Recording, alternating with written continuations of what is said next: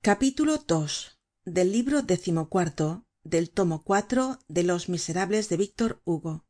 Traducido por nemesio fernandez cuesta. Capítulo ii la bandera roja izada.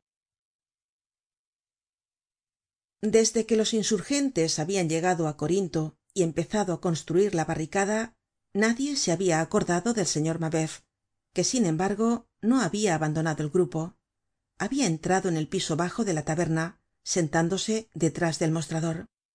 Allí se habia anonadado en sí mismo por decirlo así. Parecia que no veia ni pensaba.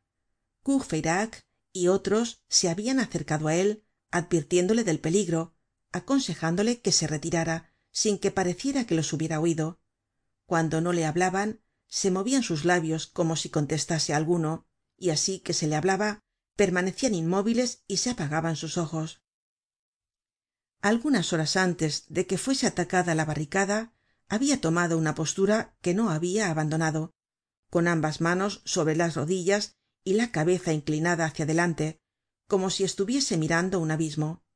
Nada habia podido sacarle de esta actitud.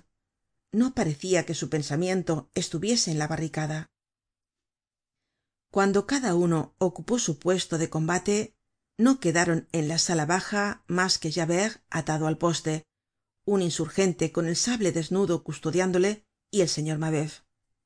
En el momento del ataque de la detonacion le conmovió una sacudida física y como si despertase se levantó bruscamente atravesó la sala y apareció en la puerta de la taberna en el momento en que enjolras repetia por segunda vez su pregunta.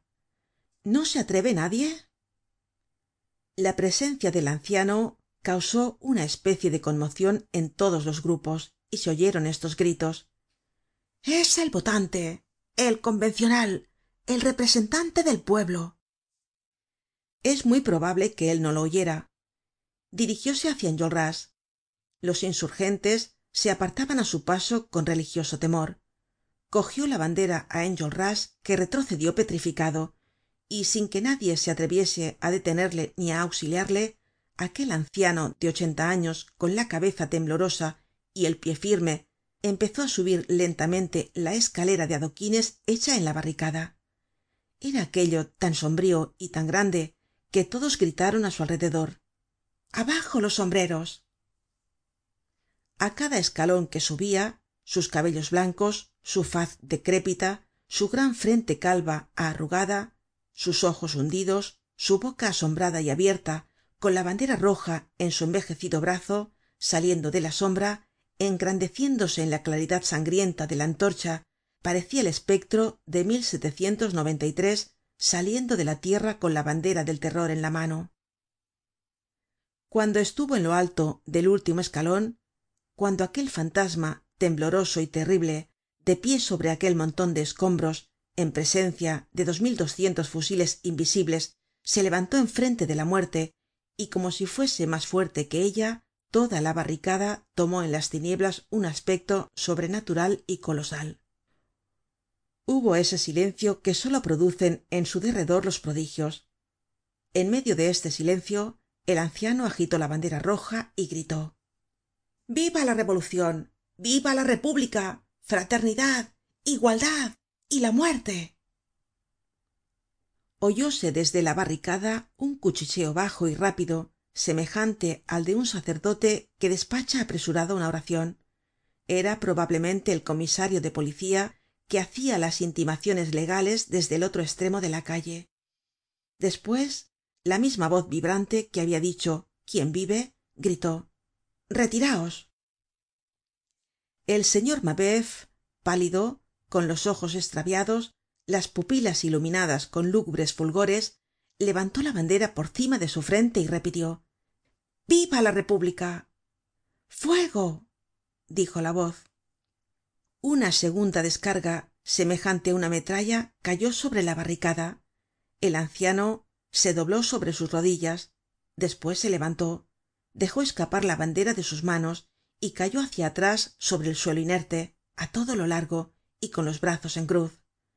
Arroyos de sangre corrieron por debajo de su cuerpo.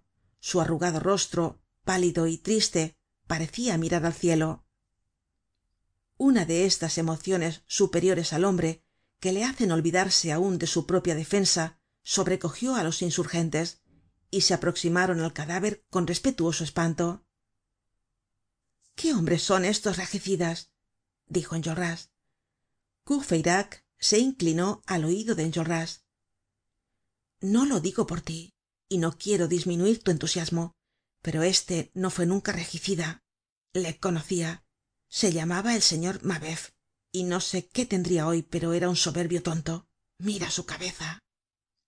Cabeza de tonto y corazon de bruto respondió enjolras. Despues elevó la voz y dijo ciudadanos este es el ejemplo que los viejos dan á los jóvenes estábamos dudando y se ha presentado. Retrocedíamos y él ha avanzado. Ved ahí que los que tiemblan de viejos enseñan á los que tiemblan de miedo. Este anciano es augusto á los ojos de la patria. Ha tenido una larga vida y una magnífica muerte. Retiremos ahora el cadáver y que cada uno de nosotros defienda á este anciano muerto como defenderia á su padre vivo. Que su presencia haga inaccesible nuestra barricada un murmullo de enérgica adhesion siguió á estas palabras. Enjolras se encorvó levantó la cabeza del anciano y le besó con solemnidad en la frente. Despues separándole los brazos y manejándole con tierna precaucion como si temiese hacerle daño le quitó la levita enseñó sus sangrientos agujeros y dijo esta será ahora nuestra bandera